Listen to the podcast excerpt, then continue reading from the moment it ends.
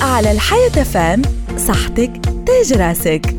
صحتك تاج راسك مع الدكتورة أمان.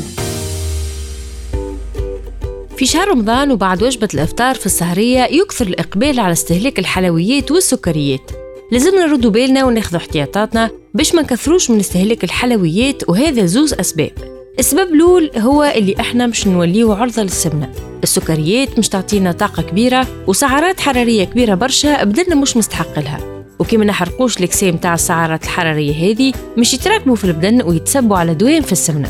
السبب الثاني هو اللي المواظبة على تناول السكريات يولي يتسبب في امتصاص الماء اللي في البدن. وكيما نعوضوش كمية الماء اللي خسرها البدن في فترة الصيام نوليو عرضة للجفاف. هيك علاش نصيحتنا ليكم باش ما نكثروش من الحلويات في السهرية. نجموا نعوضوهم بالغلال اللي هما أكثر فايدة للبدن وأنفع.